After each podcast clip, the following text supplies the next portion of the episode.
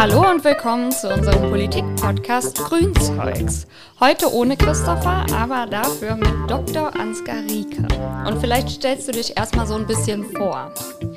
Ja, äh, vielen Dank für die Einladung. Ich bin gerne gekommen, weil ich das ein wichtiges Thema finde, auch ein bisschen darüber zu sprechen. Ich selbst bin Internist, Nephrologe und Infektiologe am Gemeinschaftsklinikum Mittelrhein hier am Standort Kemperhof in Koblenz. Also beschäftige mich schwerpunktmäßig mit Infektionserkrankungen und leite die immunologische Ambulanz, wo wir mit Infektionserkrankungen aller Art zu tun haben.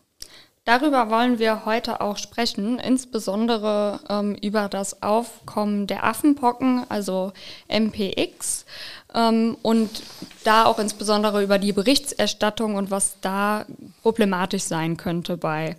Ähm, vielleicht dann erstmal so ein bisschen allgemein, was ist das überhaupt für eine Erkrankung? Ja, wir haben mal gerade schon äh, überlegt, äh, wie nennt man das eigentlich richtig? Äh, Affenpocken, MPX. MPX ist Monkeypox, äh, eigentlich der wissenschaftliche Begriff, die Abkürzung, aber es ist ja nichts anderes als die Affenpocken selber. Und das ist eine Erkrankung, die zu der Gruppe der Orthopox-Viren gehört. Also im Grunde sind das die Pocken, die man ja von früher kennt und die als ausgerottet nun gelten. Äh, wir haben ja früher, also ich selber gehöre noch zu einem Jahrgang, wo wir alle gegen Pocken geimpft worden sind. Das kann man ja mit diesen Strichen am Arm noch sehen, ob man dazugehört oder nicht. Und diese Gruppe der Viren galten als ausgerottet, ähm, aber ähm, man sieht daran, dass das ähm, vielleicht in einer anderen Form als Virus neu auf uns zukommt. Die erste Form dieses ähm, Monkeypox oder dieser Affenpocken war 1970 im Kongo, wo damals noch ein neun Monate alter Junge, ich habe das extra nochmal nachgeguckt, infiziert war und da war diese erste Form äh, so vorhanden. Der Name ist eigentlich nicht ganz richtig, Affenpocken, weil das ja suggeriert, dass das Pocken sind, die in die Affen gehen oder dass die Affen so ein, ein Reservoir für diese Viren sind. Das ist so nicht richtig, sondern es ist ein Virus, was sich mehr in Nagetieren aufhält und ähm, doch schwerpunktmäßig in Zentral- und Westafrika vorkommt. Und da kommen natürlich auch die Affen vor und deswegen hat man so schlagwortartig gesagt, ach, das sind so die Pocken aus dem Affenland. Äh, so ist dieser Name entstanden, aber das hat mit den Affen selber eigentlich gar nichts zu tun. Da sieht man ja auch schon, äh, wie problematisch der Begriff eigentlich ist. Also da nochmal, ähm, also sieht man auch, wie, wie rassistisch das auch geprägt sein kann. Ne? Also ähm, sehr, sehr problematisch. Deswegen danke auch, dass du da nochmal drüber aufgeklärt hast. Ähm, vielleicht auch medizinisch, was für Symptome ähm, ha haben wir da? Und dann ähm, ist jetzt mein Kenntnisstand auch, es gibt zwei Varianten davon. Ähm, was ist hier genau der Unterschied? Ja, also ähm, diese Viren, das ist, will ich nochmal sagen, ist so eine klassische zoonotische Erkrankung, sagen wir dazu. Also eine Erkrankung, bei der man sieht, ähm, dass Viren, Krankheitserreger in Tieren vorkommen, also hier in den Nagetieren, und dann irgendwann den Sprung auf den Menschen schaffen. Also das ist genau der Kernpunkt, um den es geht. Das sehen wir ja bei anderen Erkrankungen auch. Das haben wir auch bei Coronavirus diskutiert. Ähm, und hier muss man sagen, dass dieser Sprung auf den Menschen vielleicht dadurch entsteht, dass die Nagetiere ganz engen Kontakt mit den Menschen hatten Vielleicht hängt es auch damit zusammen, dass äh, Teile von diesen Nagetieren gegessen wurden und das Virus in den Körper gekommen ist. Aber bisher war es immer so, dass diese Erkrankung in dieser Form relativ begrenzt auf diesen Bereich ähm, Westafrika und Zentralafrika ähm, so beschränkt war, wobei Zentralafrika noch etwas virulenter vom Stamm war als Westafrika und wenn es mal ganz selten außerhalb Afrikas diagnostiziert wurde, dann war das meist so, dass ein direkter Kontakt mit, diesem, mit dieser Region, dieser Hauptregion in Verbindung stand. Also, dass jemand von einer Reise zurückgekommen ist oder jemand äh, hat ähm, einen, äh, ja, ähm, also Tiere mitgebracht aus der Region. Also ein unmittelbarer Zusammenhang. Und das ist jetzt erstmals ein bisschen äh, verlassen und ähm, da äh, ist eigentlich eine äh, spannende ähm, Veränderung zu sehen, dass das Virus oder dieser Typ des Virus jetzt außerhalb dieses direkten Kontaktes aufgetreten ist. Ähm, wir sind ja jetzt im Grunde auch schon alle ein bisschen geprägt von der Corona-Pandemie. Ähm, wie sieht es denn da aus? Ist das wahrscheinlich, dass das jetzt ähm, übergreift oder kann man da sagen, oh, das, das ist jetzt erstmal nicht so wahrscheinlich, wie auch in anderen äh, Viren, die wir auch in der Vergangenheit schon hatten? Also ich bin ziemlich sicher, dass man das nicht vergleichen kann. Also das ist ein völlig anderes Virus ähm, und das wird äh, durch direkten, engen körperlichen Kontakt übertragen und eben nicht durch Aerosole, also nicht durch die Luft.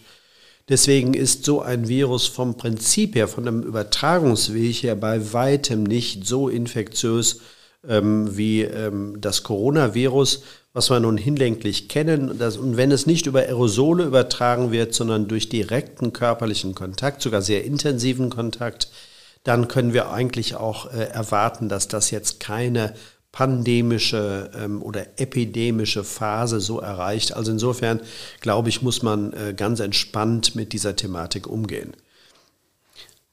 Ist jetzt, ist jetzt aber trotzdem ja so, dass mehrere Personen erkrankt sind. Hast du da vielleicht ein paar Zahlen für uns, wie viele in Deutschland bisher erkrankt sind? Ja, ich habe das äh, tatsächlich nochmal nachgeguckt äh, und äh, das ist ganz interessant, dass ähm, bei den Kollegen in London erstmals am 7. Mai eine rückkehrende Frau aus Nigeria äh, kam bei der dieses äh, Pox-Virus, ähm, also Monkeypox-Virus festgestellt worden ist. Und dann kommt am 14. Mai der nächste Fall dazu. Am 16. Mai äh, sind dann äh, erstmals ähm, Männer äh, in London diagnostiziert worden, die gar nichts mit, diesem Reise, mit dieser Reiserückkehrerin zusammenhingen. Und äh, dann setzt sich das fort. Ähm, also am 21. Mai, 23. Mai sind die nächsten Fälle, äh, die sehr wahrscheinlich Kontakt äh, zu Spanien hatten. Und am 23., nee, am 25.05. sind es in Europa schon 202 bestätigte Fälle. In Spanien waren es 69, in Portugal 59, in den Niederlanden 20 Fälle und in Deutschland waren das 16 Fälle.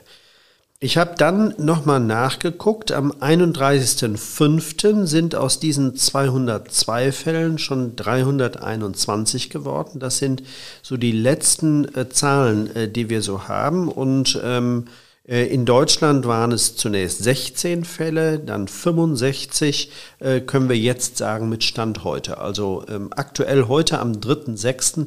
gibt es 65 Fälle in neun Bundesländern. Ähm, nach meiner Kenntnis noch nicht in Rheinland-Pfalz, aber das liegt daran, also wir haben selber einen Verdachtsfall äh, bei uns in der Ambulanz gesehen, der ist aber noch nicht klar diagnostiziert. Insofern gilt Stand heute noch kein Fall in Rheinland-Pfalz. Okay, danke für die Einordnung schon mal.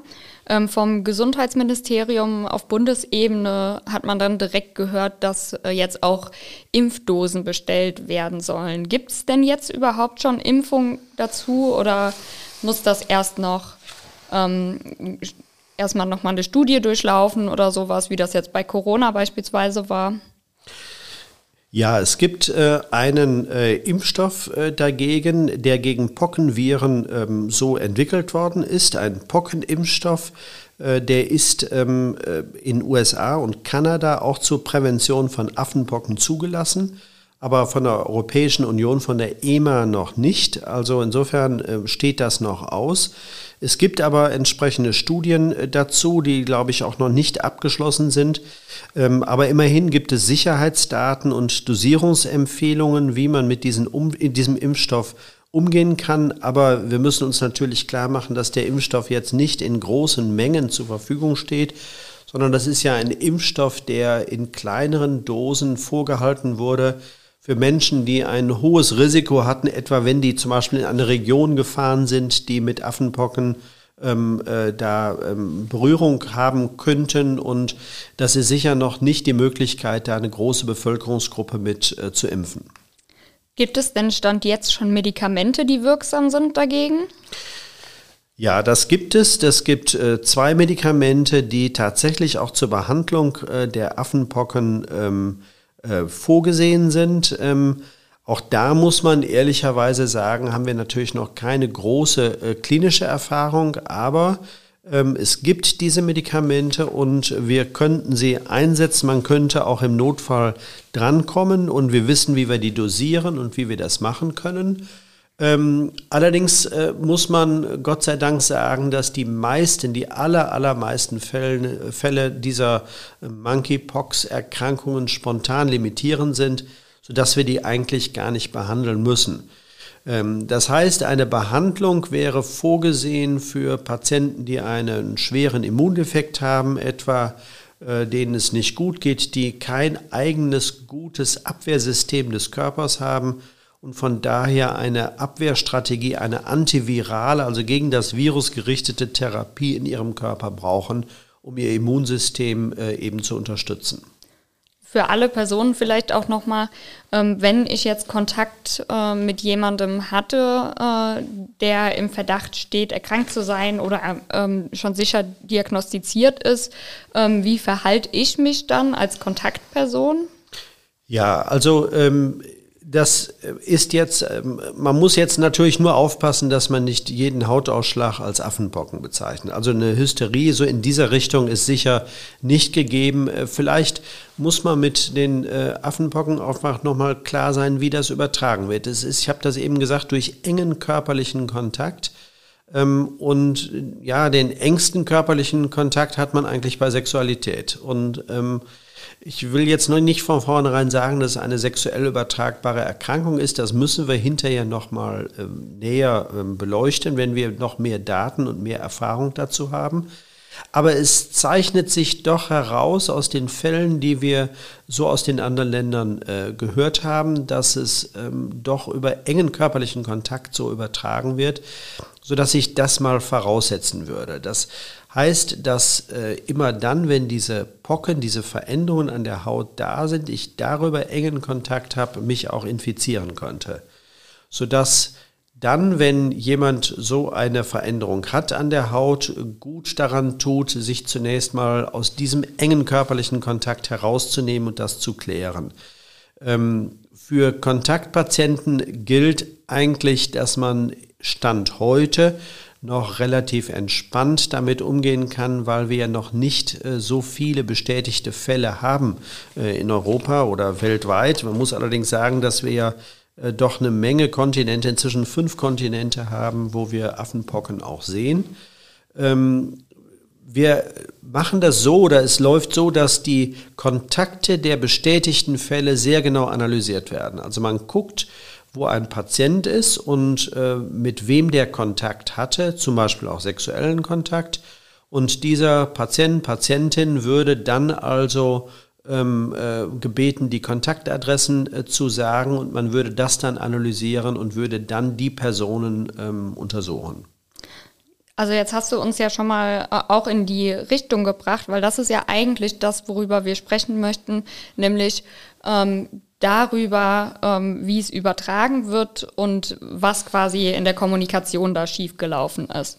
Und ähm, bislang ist es so, dass ähm, mehrere Männer, die gleichgeschlechtlichen Sex hatten, äh, infiziert sind. Das ist ja erstmal nur ein Fakt. Allerdings ähm, die Berichte darüber fand ich sehr alarmierend und ähm, habe mir direkt gedacht, oh Gott, das kann man doch so nicht sagen, auch vom RKI und ähm, wie, wie problematisch das ist, ähm, was einen da auch irgendwie in der Geschichte wieder zurückgebracht hat in, in Sachen äh, HIV oder AIDS. Ähm, wie hast du die Kommunikation über das Virus bisher wahrgenommen? Also ähm, ich gebe zu, dass ich ähm, zwar die Nachrichten äh, so mitbekomme, aber äh, die Kommunikation, die darüber hinaus vielleicht auch in sozialen Medien oder in anderen ähm, Sendern, wie auch immer läuft, kriege ich ehrlicherweise nicht immer ganz mit. Aber das ist völlig richtig, das ist ein hochbrisantes Thema, ähm, wo sehr schnell eine Stigmatisierung, eine Ausgrenzung erfolgen kann wenn man gleichsetzt, ähm, äh, enger körperlicher Kontakt, äh, gleich Sexualität, gleich Risikogruppe. Ich mag diesen Begriff der Risikogruppe gar nicht, weil er suggeriert, dass von einer Gruppe ein Risiko ausgeht. Deswegen sollten wir wirklich bei den Fakten bleiben und sagen, ähm, enger körperlicher Kontakt, der natürlich Sexualität einschließt, ist ein Übertragungsweg Ähm, aber wo der stattfindet, das ist natürlich in der Gruppe der Heterosexuellen genauso in der, wie in der Gruppe der homosexuellen oder lesbischen Beziehungen. Das ist äh, so divers zu sehen, wie das Leben nun mal ist. Und ähm, da muss man einfach die, das persönliche Risiko sehen und äh, dann auch als ähm, Infektionsübertragung werten.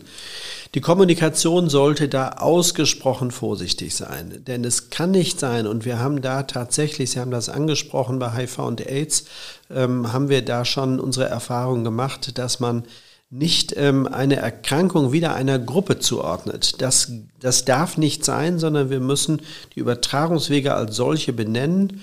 Äh, und das muss auch wertfrei sein. Es muss so sein, dass sich Menschen, die ähm, ähm, betroffen sein können, äh, sich ohne stigmatisiert zu fühlen, äh, sich eben auch in Behandlung oder in eine ärztliche Vorstellung begeben können.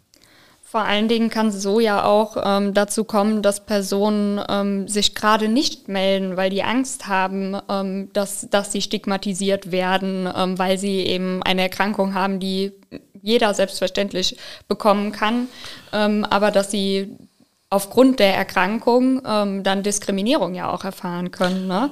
Genau, das ist sicher richtig. Ähm, schon allein die Sorge davor ähm, kann dazu führen, dass man sich zurückhält. Auch das haben wir im Zeitalter HIV gelernt.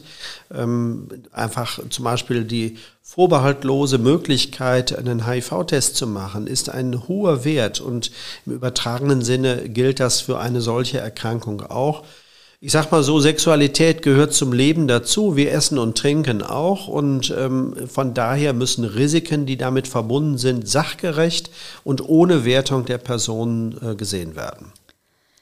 Was für einen Effekt hat denn die Art und Weise, wie man dann generell über Krankheiten spricht bei, bei den einzelnen Personen, also emotional auch?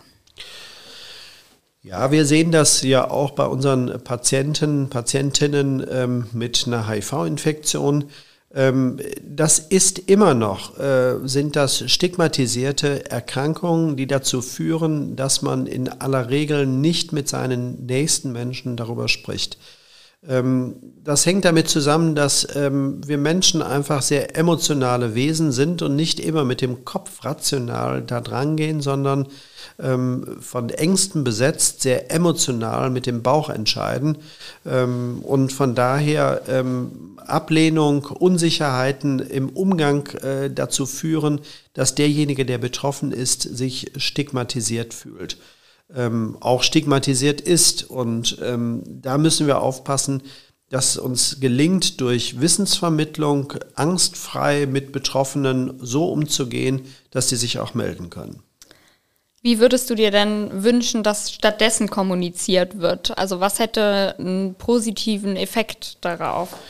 Ich glaube, dass, also, also jetzt, wenn du meinst, die Affenpocken, jetzt in der Kommunikation. Genau.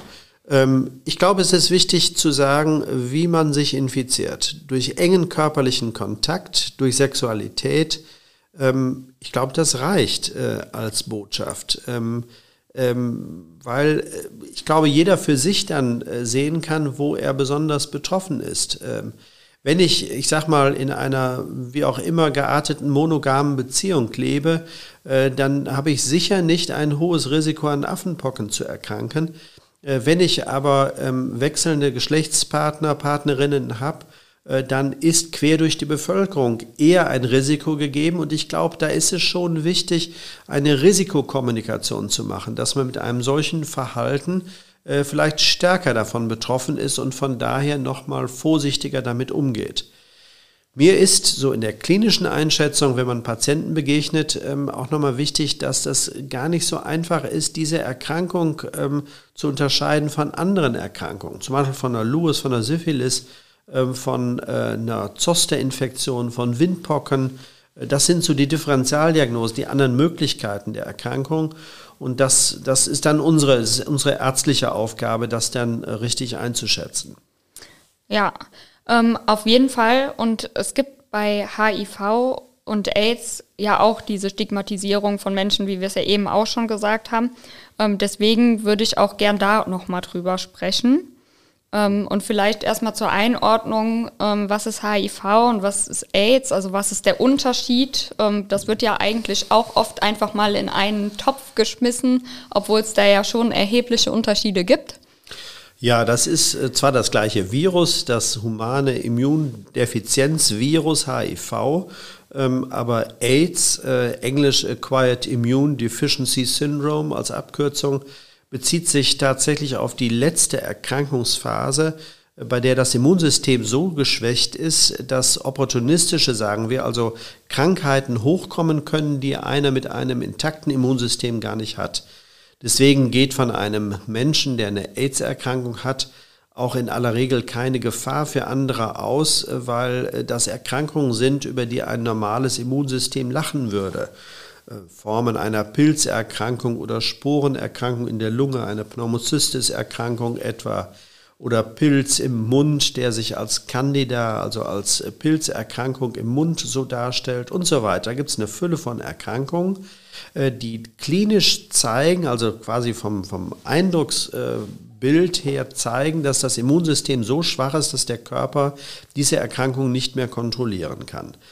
Und wenn eine dieser Erkrankungen, dieser typischen Markererkrankung aufgetreten ist, dann spricht man vom Krankheitsstadium AIDS. Also AIDS ist nichts anderes als das letzte Krankheitsstadium, bei der das Immunsystem so heruntergefahren ist durch die Erkrankung, dass man ganz normale Erreger im Körper nicht mehr kontrollieren kann. Und das ist eine Liste von, ich glaube, es sind 37 verschiedene Erkrankungen. Und wenn eine dieser Erkrankungen auftritt, dann ist das klinisch das Krankheitsstadium AIDS. Okay, also im, im Grunde, es geht beides vom gleichen Virus aus, aber ähm, trotzdem, bis man quasi das Stadium AIDS erreicht, ähm, ist da schon eine, eine lange Zeit erstmal ähm, im diese Zeit, das kann man sogar sagen, also im Durchschnitt, so wenn man über alle Patienten gleichermaßen guckt, ist zwischen Infektion und dem Krankheitsstadium AIDS sind das so etwa zehn Jahre. Ähm, das heißt nicht, dass das bei allen so ist. Ähm, wir sehen Patienten, wir haben ja sehr, sehr viele Patienten in Betreuung und es gibt Patienten, die nach zwei Jahren schon das Krankheitsstadium AIDS ähm, erzielen, äh, erreichen und es gibt Patienten, die sind 15 Jahre infiziert und haben noch überhaupt keine AIDS-Erkrankung. Also das ist etwas, was man sehr individuell sehen muss. Lange war es ja auch so, dass ähm, wenn man jetzt die Diagnose HIV oder AIDS ähm, bekommen hat, dass man das quasi schon direkt als Todesurteil gesehen hat. Ähm, das ist zum Glück heute nicht mehr so, aber vielleicht kannst du erstmal was zu den aktuellen Zahlen sagen und dann auch ähm, wie die Mortalität ist momentan. Ja, also das ist mir auch eine ganz wichtige Botschaft, dass äh, HIV Gott sei Dank nicht mehr so wie früher äh, gleichzusetzen ist. HIV gleich AIDS gleich sterben müssen. So war das ja früher. Also ich ähm, bin auch in den 80er Jahren, kann mich gut erinnern, dass diese Botschaften so auch äh, in der Prävention hochkamen. Das gilt heute nicht mehr. Wir können heute HIV sehr gut behandeln und HIV ist heute eine gut behandelbare chronische Infektionserkrankung mit normaler Lebenserwartung. Das ist mir ganz wichtig. Das ist nicht nur so dahergesagt, sondern wir wissen wirklich aus den großen Statistiken und den großen Kohortenanalysen, wo man das analysiert, dass das so gelingt. Ähm, und Menschen mit HIV sterben heute nicht mehr an HIV-bedingten Erkrankungen, sondern sie sterben an Erkrankungen wie andere auch, am Herzinfarkt, am Schlaganfall oder einer Tumorerkrankung. Da müssen wir allerdings sagen, dass äh, durch die HIV-Infektion das Risiko für diese Erkrankung doch gegenüber den äh, anderen Menschen äh, etwas erhöht ist. Also ich will mal sagen, es ist nicht trivial, ob man HIV infiziert ist oder nicht, sondern man sollte das nach Möglichkeit äh, vermeiden, sich zu infizieren. Aber wenn man sich infiziert, sollte man sich in Behandlung begeben und dann hat man eine sehr gute Prognose mit der Therapie. Wie sieht es mit der Lebensqualität dann aus? Also wenn man sich in Behandlung befindet? Ja, das ist äh, auch etwas, was man mit früheren Jahren gar nicht mehr vergleichen kann. Das ist heute eine, ich finde, schon sehr gute Lebensqualität bezogen auf die Nebenwirkungen der Tabletten. Die Tabletten sind so gut verträglich, also wir haben so ungefähr 32, wenn ich es richtig im Kopf habe, äh, unterschiedliche Tabletten gegen HIV wo wir doch eine individualisierte Therapie machen. Also das heißt eine Therapie, die auf diesen, auf diese, diesen Patienten, Patientinnen zugeschnitten ist, ähm, wo wir die äh, Leberwerte, die Nierenwerte, die Begleiterkrankungen so einbeziehen, dass die Therapie passgenau auf das Virus und die Person so ähm, passt eben. Und ähm, die Nebenwirkungen sind minimal. Äh, das heißt, dass ein Leben gut möglich ist.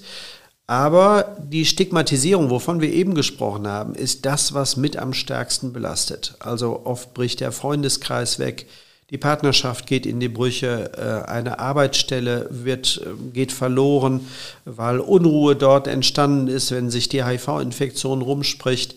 Also das sind die Probleme, die die Menschen mit einer HIV-Infektion heute haben. Aber die Therapie wird in aller Regel gut vertragen.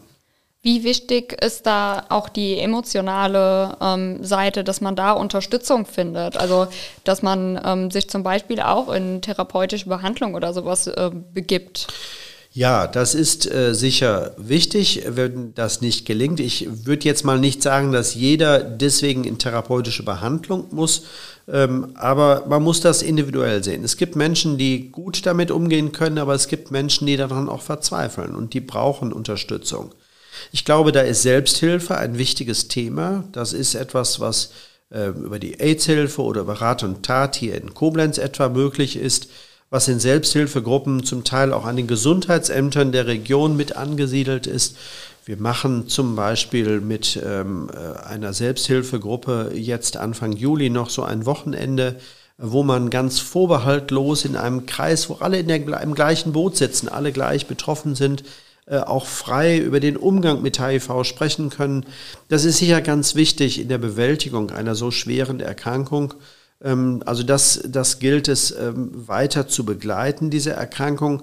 Aber auch die Unterstützung im Freundeskreis, in Familie, auf der Arbeitsstelle ist wichtig, dass man Menschen äh, mit einer solchen Erkrankung nicht ausgrenzt, sondern ähm, als normal eben mit integriert und keine Angst vor Infektion hat. Wie werden denn Betroffene im Alltag diskriminiert? Also wenn ich jetzt, ich meine, es gibt ja bestimmte Bereiche, zum Beispiel auch beim Arzt oder auch bei KosmetikerInnen oder sowas, da muss ich das ja offenlegen. Ähm, wie, wie erfahren äh, Personen da öfter Diskriminierung?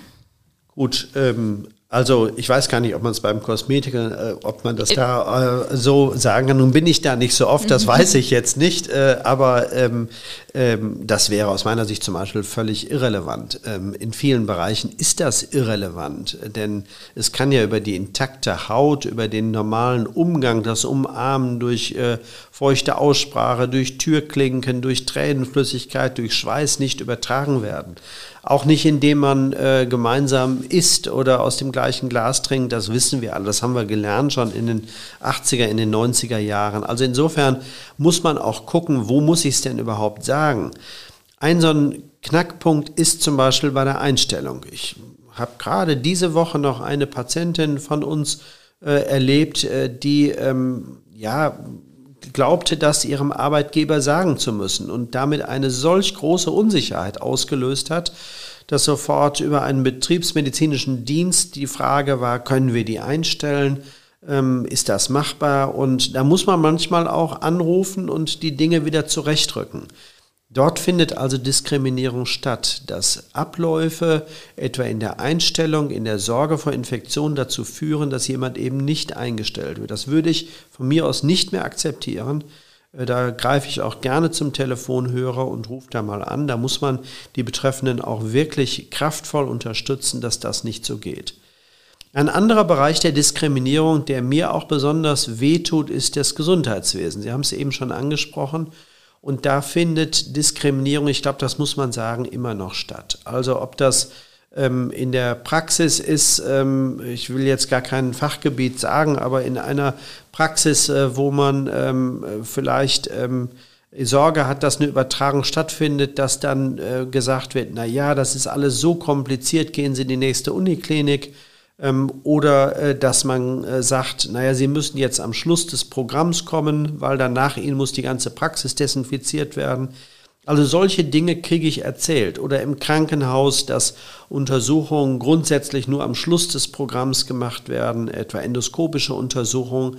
Das ist einfach nicht sachgerecht. Und man muss sagen, dass sich das nicht gehört und ähm, da sollten Betroffene auch ähm, äh, wirklich ähm, aktiv dagegen angehen. Wir haben etwa mit der Deutschen AIDS-Hilfe so ein Projekt äh, zusammen, wo sich Betroffene, die sich in dieser Weise diskriminiert fühlen, auch melden können, dass man dem Ganzen nachgeht und Dinge vielleicht auch mal wieder zurechtrückt.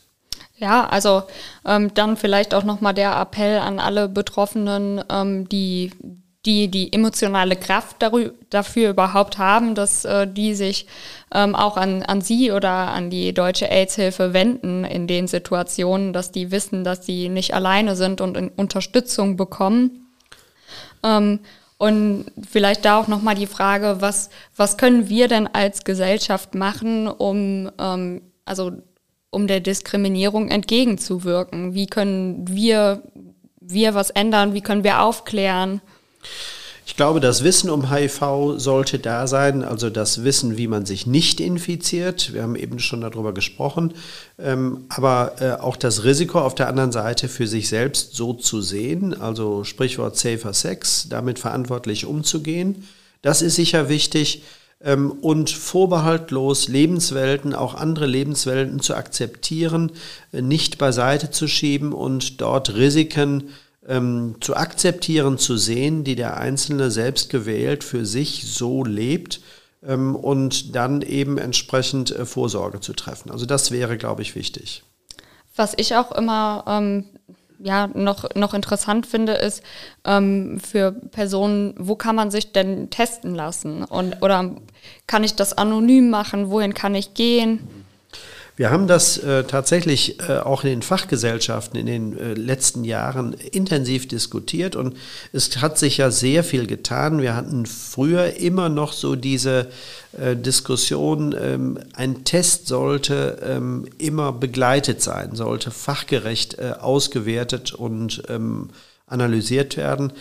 Ähm, das hat man jetzt verlassen. Man kann sich heute selbst einen Test bestellen, äh, im Internet oder in der Apotheke holen und einen Test durchführen. Wir leben ja in einem Zeitalter, wo jeder mit Selbsttestungen umgehen kann. Beim Covid kennen wir das. Und ein HIV-Test ist ja nun mal nicht wesentlich anders als so ein Covid-Test. Also insofern kann man sich selber testen. Ähm, sonst gibt es die Möglichkeit, sich äh, etwa anonym äh, in jedem Gesundheitsamt, ich kann das für Rheinland-Pfalz sagen, in jedem Gesundheitsamt, da allerdings meist mit Termin, äh, anonym und kostenfrei testen zu lassen. Das ist, glaube ich, ein ganz wichtiger Punkt. Oder in den AIDS-Hilfen, die meisten AIDS-Hilfen, ich kann das hier von Koblenz nur bestätigen, bieten das auch an, also ganz niedrigschwellig sozusagen, also ohne große Terminvereinbarung, also muss schon anrufen und wissen, wann jemand da ist, wo man sich dann testen lassen kann. Und wir würden zum Beispiel hier in der Ambulanz auch das Backup liefern, das heißt, wenn der mal ein positiver Test ist, dass wir sofort einspringen können und dann die Bestätigungstests, die dann notwendig sind, ähm, direkt durchführen können. Denn ich sehe da das Risiko, das will ich auch nochmal klar sagen, es gibt Situationen, wo ein äh, Selbsttest oder ein, so ein Antigentest falsch positiv reagiert. Ähm, und das ist eine wirklich gefährliche Situation, ähm, weil man dann vielleicht der Meinung ist, man sei HIV-infiziert, aber ist es gar nicht. Also zum Beispiel in der Schwangerschaft passiert das. Natürlich verheerend, wenn sowas ist. Ähm, oder nach einem grippalen Infekt kann das sein, nach einer Influenza-Impfung kann das so sein. Also da Vorsicht, man muss das wirklich nur als Signal werten und das bedarf dann immer einer Abklärung durch andere Tests. Ab wann schlagen die Tests überhaupt an? Also es ist ja jetzt nicht so, dass wenn ich jetzt ähm, gestern mit jemandem Geschlechtsverkehr hatte, der äh, HIV-positiv ist, ähm, dass ich dann heute schon positiv wäre. Was ist da die Zeit, in der man sich anstecken kann? Genau, also man muss immer sehen, was man da tut. Also der normale äh, ELISA-Test, wie wir den in der, vom Blut abnehmen, äh, der würde so frühestens am Tag 16, 18 etwa beginnend ähm, positiv werden können. Ähm, wir können es damit noch nicht ausschließen. Diese Selbsttestungen oder die anderen Testungen, die sind heute kombiniert als Antigen- und Antikörpertest, also eine Kombination.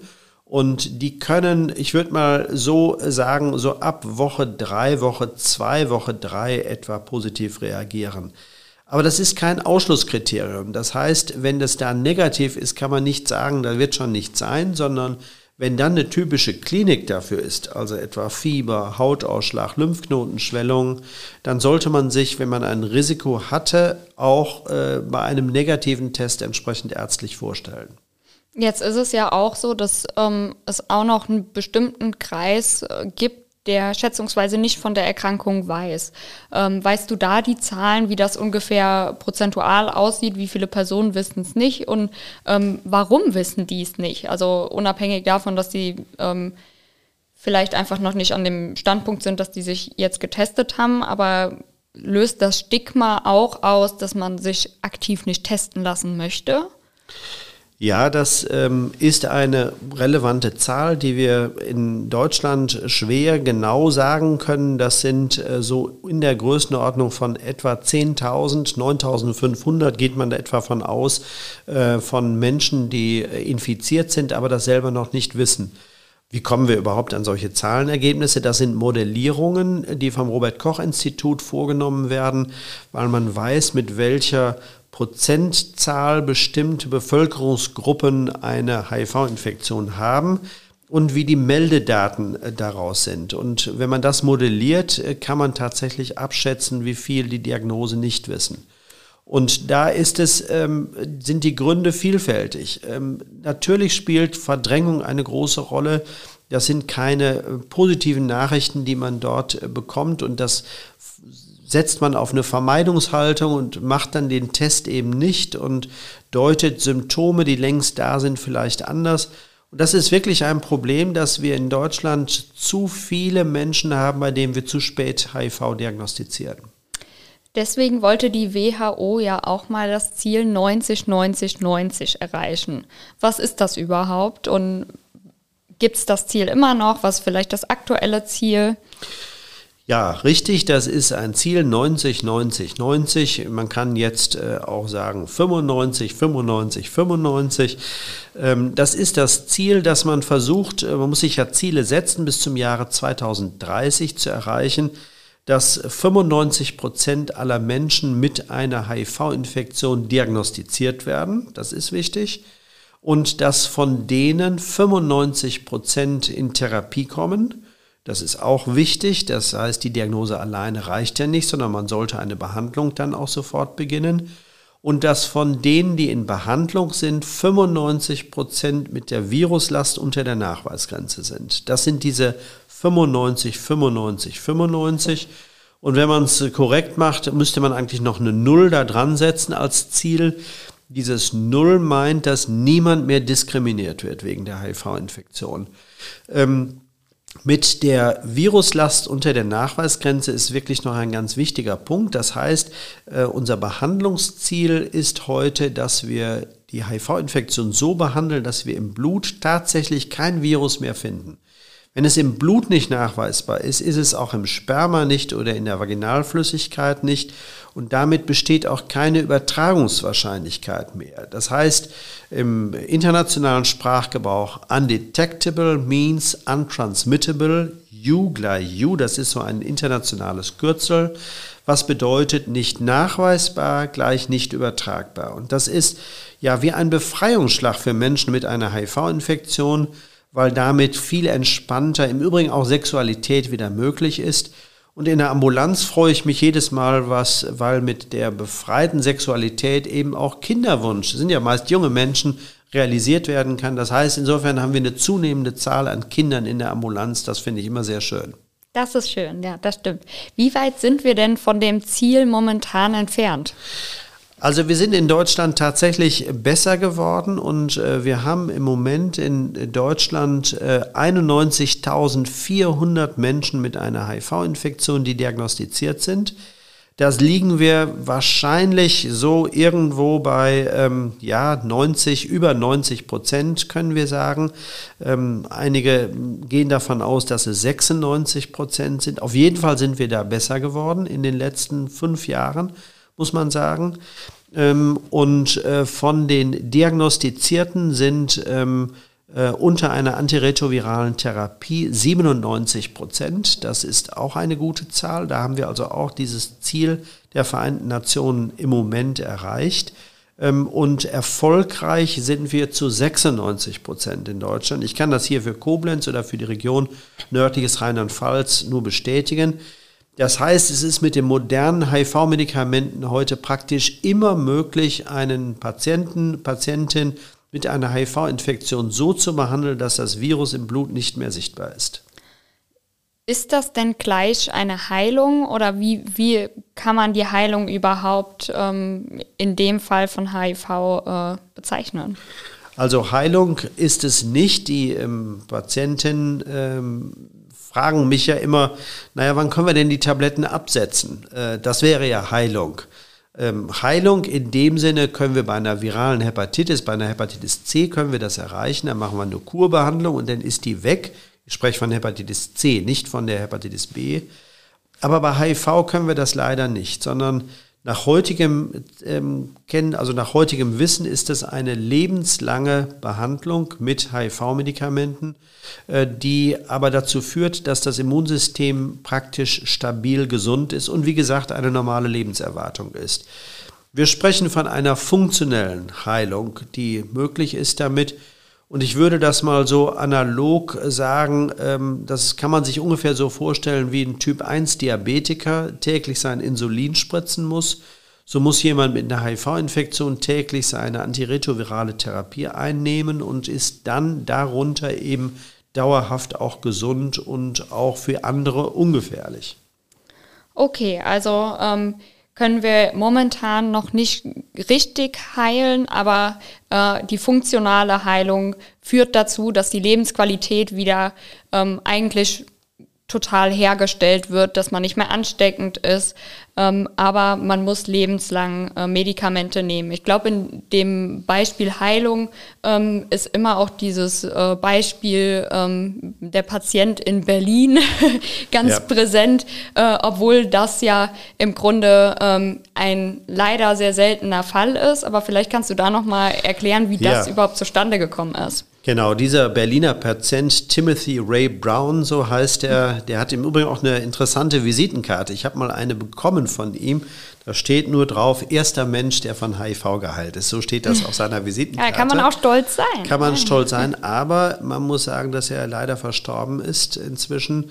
Ähm, er ist verstorben an, der, ähm, an dem Wiederhochkommen seiner Grunderkrankung. Und das war eine Form einer Leukämie, die dazu geführt hat, dass man eine Stammzelltransplantation brauchte. Und man hat dann wie sechs Richtige oder sieben Richtige im Lotto einen Spender gefunden, der eine genetische Struktur seiner Zellen hat, ein CXCR4-System seiner Oberflächenstruktur des Immunsystems, äh, wo HIV nicht rein kann. Das heißt, man hat über die Behandlung seiner äh, Lymphomerkrankung, seiner hämatologischen Erkrankung erreicht, dass er quasi immun gegen HIV wurde. Das ist natürlich wissenschaftlich äh, ein hochspannender Prozess gewesen, aber nun kann man äh, Menschen mit einer HIV-Infektion nicht wünschen, dass sie eine Lymphomerkrankung kriegen. Also dieser Weg dieser sehr, sehr gefährlichen und risikobehafteten Behandlung kann kein Therapiemaßstab sein. Aber wir haben inzwischen schon mehr Patienten, die nach diesem Muster tatsächlich auch eine, eine Heilung in einer begrenzten Zeit so hatten. Es gibt auch einen Düsseldorfer Patienten inzwischen, ähm, aber nochmal, das ist äh, zwar ein Proof of Concept, äh, of Concept, wie man so sagt, aber noch keine Möglichkeit, wirklich in breiter Front Patienten zu behandeln. Ja, auf jeden Fall. Ich fand es nur äh, auch spannend, einfach, ähm, also darüber, dass halt äh, manche Personen HIV ja auch nicht bekommen können durch diese genetische Veränderung. Ne? Also genau. dieser Spender äh, war ja quasi so von der Genetik, dass er HIV selbst nicht bekommen konnte, ne? Das ist richtig, das gibt es. Auch wir haben bei uns in der Ambulanz Patienten, also eine Patientin, die mir jetzt so spontan einfällt, die mit einem ähm, Menschen äh, zusammen, also mit einem Mann zusammenlebt, der HIV hat äh, und selber äh, zwar infiziert ist, aber keinen, kein Voranschreiten ihrer Erkrankung hat, weil sie eben so eine genetische Andersartigkeit hat, dass HIV ihr nichts anhaben kann. Aber das ist trotzdem so selten, dass man jetzt nicht äh, zum Arzt geht und sagt, ich will mich mal untersuchen lassen, ob ich jetzt immun gegen HIV bin. Also das wäre sicher kein Prinzip. Aber sowas gibt es ähm, und ähm, ist etwas, was äh, tatsächlich solche Langzeitverläufe auch erklären kann. Ja, vielleicht abschließend ähm, nochmal die Wiederholung. An wen können sich Infizierte jetzt wenden, ähm, wenn die durch den Podcast darauf aufmerksam werden und äh, Unterstützung brauchen? Ja, Sie, ähm, Sie können sich zunächst mal vertrauensvoll an Ihren Hausarzt wenden ähm, oder an ein Behandlungszentrum ähm, oder auch, wenn Sie nicht aus, also außerhalb des Medizinsystems sich melden wollen, an die AIDS-Hilfe, an Rat und Tat. Sie können sich an jedes Gesundheitsamt wenden ähm, oder Sie können sich auch direkt etwa bei uns an die Ambulanz wenden, an die immunologische Ambulanz hier am Kemperhof. Äh, und wir können wirklich äh, vorurteilsfrei, ich glaube, das können wir für unsere Ambulanz äh, wirklich mit Fug und Recht in Anspruch nehmen, können wir dann einfach alle ähm, ähm, Voraussetzungen prüfen und gucken, dass wir eine Behandlung machen. Vielleicht ist mir noch ein Aspekt wichtig, was Prävention angeht, weil das auch neu ist. Das möchte ich gerne noch erwähnen. Das ist die PrEP, die Möglichkeit, durch die Einnahme von Medikamenten gegen HIV, wenn man eine Risikosituation für sich erkennt, ähm, also ich sag mal ähm, häufig wechselnde Sexualpartnerinnen, Partner hat, ähm, dann auch Medikamente einzunehmen, die einen wirklich wirksam schützen vor einer HIV-Infektion. Auch das ist heute möglich, ist auch etwas, was von den Kassen übernommen wird. Seit 2019 ist das möglich, seit September 2019. Ähm, also man kann wirklich auch da aktiv äh, eine Risikobegleitung machen ähm, und ähm, der Vorteil ist, dass wir dann regelmäßig auch auf HIV, aber auch auf sexuell übertragbare Erkrankungen untersuchen können und damit auch vorurteilsfrei Lebenskonzepte, die vielleicht anders sind als bei anderen, äh, so begleiten können, dass man gesund bleibt.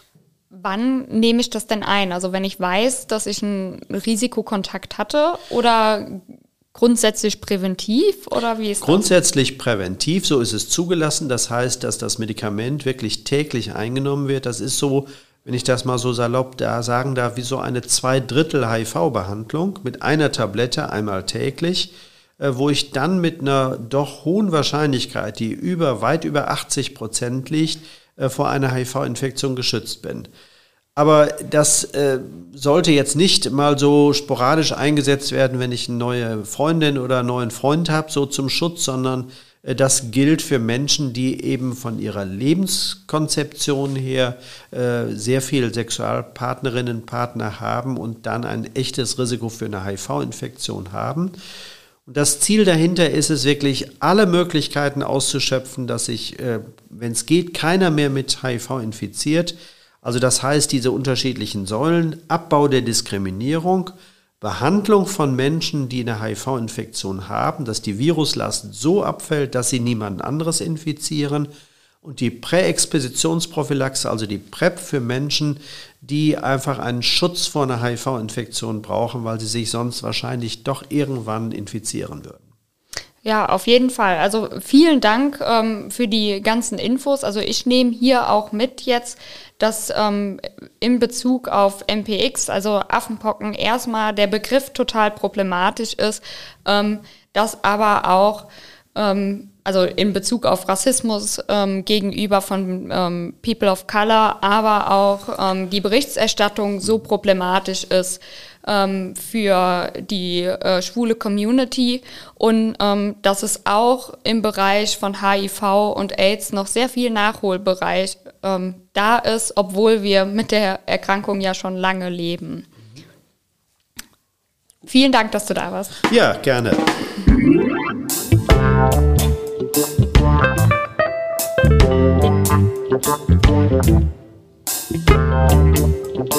Thank Thank you.